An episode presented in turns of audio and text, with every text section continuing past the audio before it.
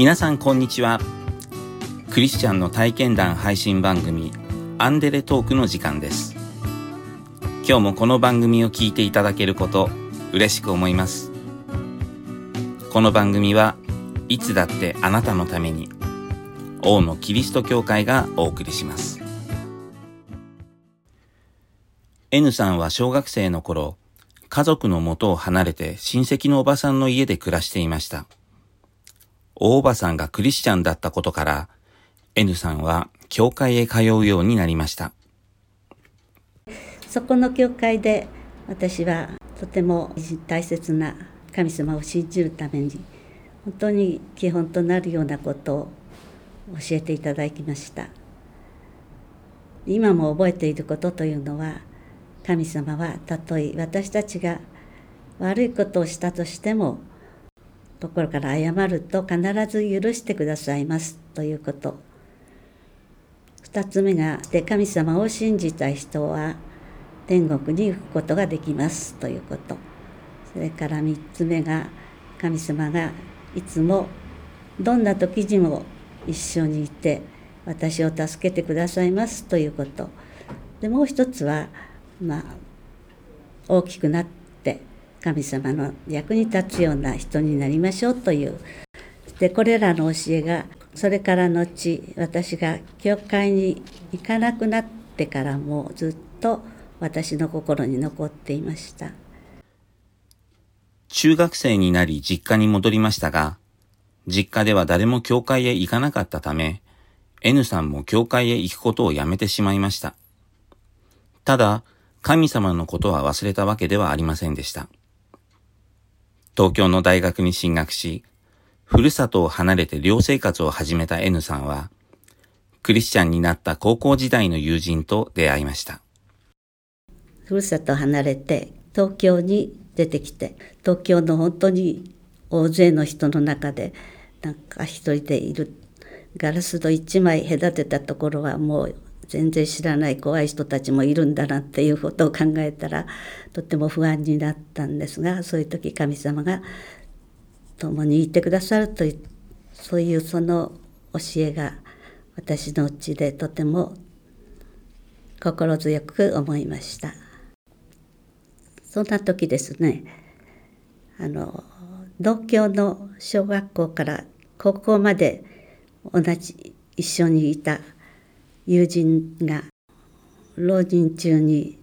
えー、クリスチャンになったっていうんです。友人が言うのには私はイエス様を神様だと信じていてもしそうでないならイエス様と言われている方は天使だということになる。であなたはそれはどちらどっちだと思うって私に聞いたんです。本当になんか尋問のように聞こえたんですが。それで私はイエス様は神様ですっていうふうにはなんかその時言えなかった。そういうことが聖書に書いてあるっていうことは分かってましたけれども自分の心気持ちをそういうふうに表すことはできませんでした。私には分からないというそういう返事をしました。その後神様であると言えなかったという以上はやっぱり答えはペテシになっちゃうのかななんてちょっと一人でつぶやきました。全能の神様がいらっしゃって私を、まあ、いつも助けてくださっているなっていう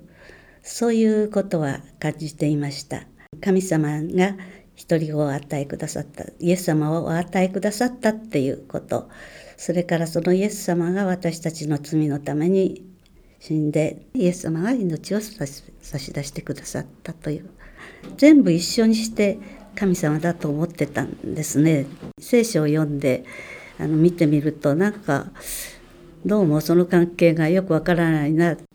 ですけれども私が生きていく上で何かこう規範になるものそういうものが欲しいなって思ってたんです。だけれども今あの聖書に書いてある神様を信じることが今とにかくできていない。よく分かっていない。もっと学んだら分かるのかな。でもそんなこと言っても私はそんなことを理解するまでに自分の意思を使っても足りないってもう終わってしまうと思ったんですね。それでふっと思ったのが信仰っていうと信じて仰ぐということで信じるっていうことが必要なんだなって私は何でも頭で理解しないと気が済まなかったんですけれどもここでやっぱり信じるっていうことが必要だということをふと気が気がついてそしてやっぱりわからないけれども、まあ、ここまで来たらそれを受け入れてで自分の一生をかけてみようかなってそのように思いました。決心しました。再び教会へ通い始めた N さんは今まで意識しなかった自分の罪を感じるようになりました。大学生になってからはふるさとを離れた解放感もあり少し羽目を外したこともありました。そのことをむしろ得意になっていたそんなことにも N さんは罪を示されたのでした。神様ってやっぱり正しくないことを示してくださる方だなってつくづく思うんですけれども神様を自分が信じていない時にはそんなこと罪だとかそんな意識は全然ないのに神様が入ってきた時に本当に自分のしていることが全て罪であるというように思えてきたんですね。怒ったり憎んだり多くの場面で自分が罪を犯していて自分の心の中には本当に醜い心があるっていうことを思い知らされました。イエス様はペテン師かなってその言ったことが自分はなんて傲慢な不尊な人間だろうってもし本当に神様に対して申し訳ないなっていう気持ちがしてきました。あの神様本当にごめんなさいと本当に涙を流して謝りました。今回もその時のことを思い出してとても自分を悔いて悲しみました。でも神様はこう言ってくださってるんです。私はもはや決して彼らの罪と不法と思い出すことはしない。ヘブ書の10章の17節です。それからまた私たちだから思い出す必要もないともう許されたんだからということを言ってくださってそしてたとえあなた方の罪が火のように赤くても雪のように白くなるイザヤ書でこのようにも言ってくださっています。その結果、許されたことの実感でしょうか。心がすっきりと軽く安らかな気持ちになりました。クリスチャンになった N さんは、神様を第一にするというモットーを大切にして、教会の集会や奉仕に熱心に励みました。聖書の詩編51編12節あなたの救いの喜びを私に返し、喜んで使える霊が私を支えますように、という御言葉は N さんの祈りとなっていました。日曜日なんかは朝5時半から蒼天祈祷会があって、それから礼教会学校礼拝、一日中あの夜の伝道集会が終わるまで夜9時ぐらいまでですねずっと毎週毎週一生懸命になっていました。で、まあ、こんなことしててって思ったりもすることありましたけれどもでもその気持ちが起こると私はお祈りをしました。あなたの救いの喜び私が救われた時の喜びを私に返してください。そして喜んで使える霊が私を支えますようにって神様が作ってくださったその時の喜びを思い出しながら一生懸命奉仕をすることに励んでいました。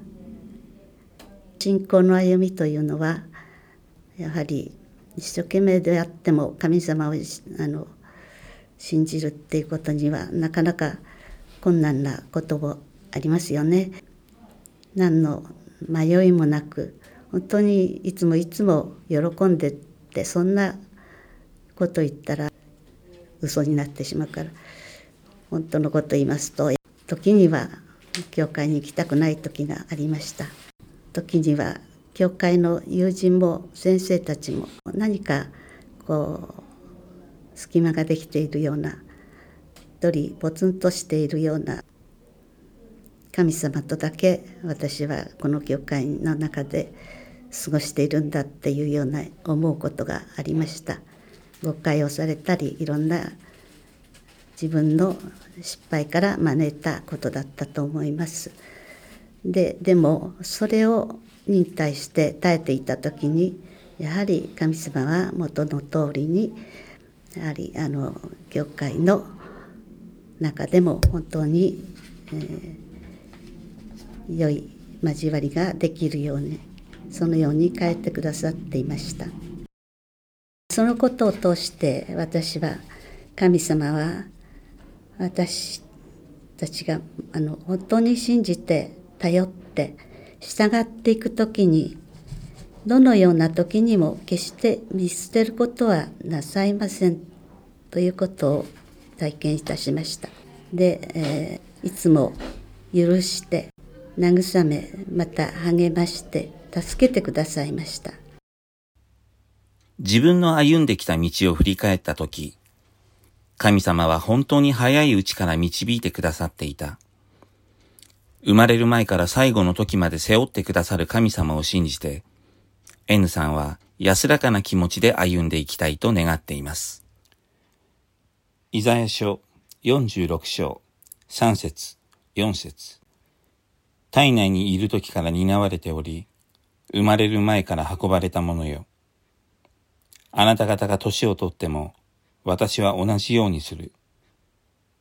あなた方が白髪になっても、私は背負う。私はそうしてきたのだ。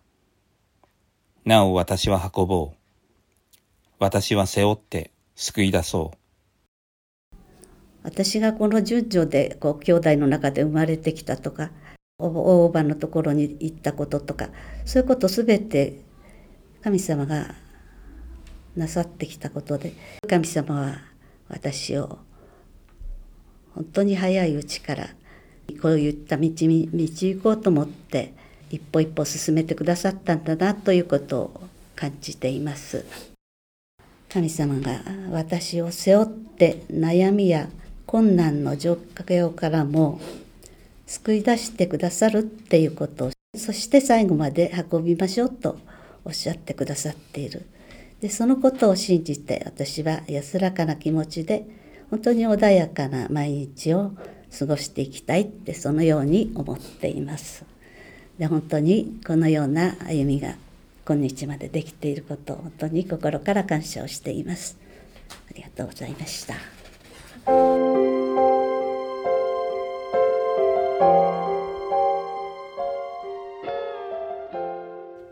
聖書の神様は私たちに生まれる前から生涯にわたって守り導くと約束しています。N さんは迷いもあり、喜びもあった生涯を振り返ってみて、本当にその通りだったと感じています。それは N さんだけでなく、すべての人間への約束です。あなたも神様に信頼して、日々心安らかに過ごされますように。王のキリスト教会は地域に開かれたプロテスタントの教会です。最寄り駅は小田急線相模大野駅、北口から徒歩5分です。毎週日曜日の礼拝にぜひお出かけください。詳しくは王のキリスト教会ホームページをご覧ください。いつだってあなたのために王のキリスト教会でした。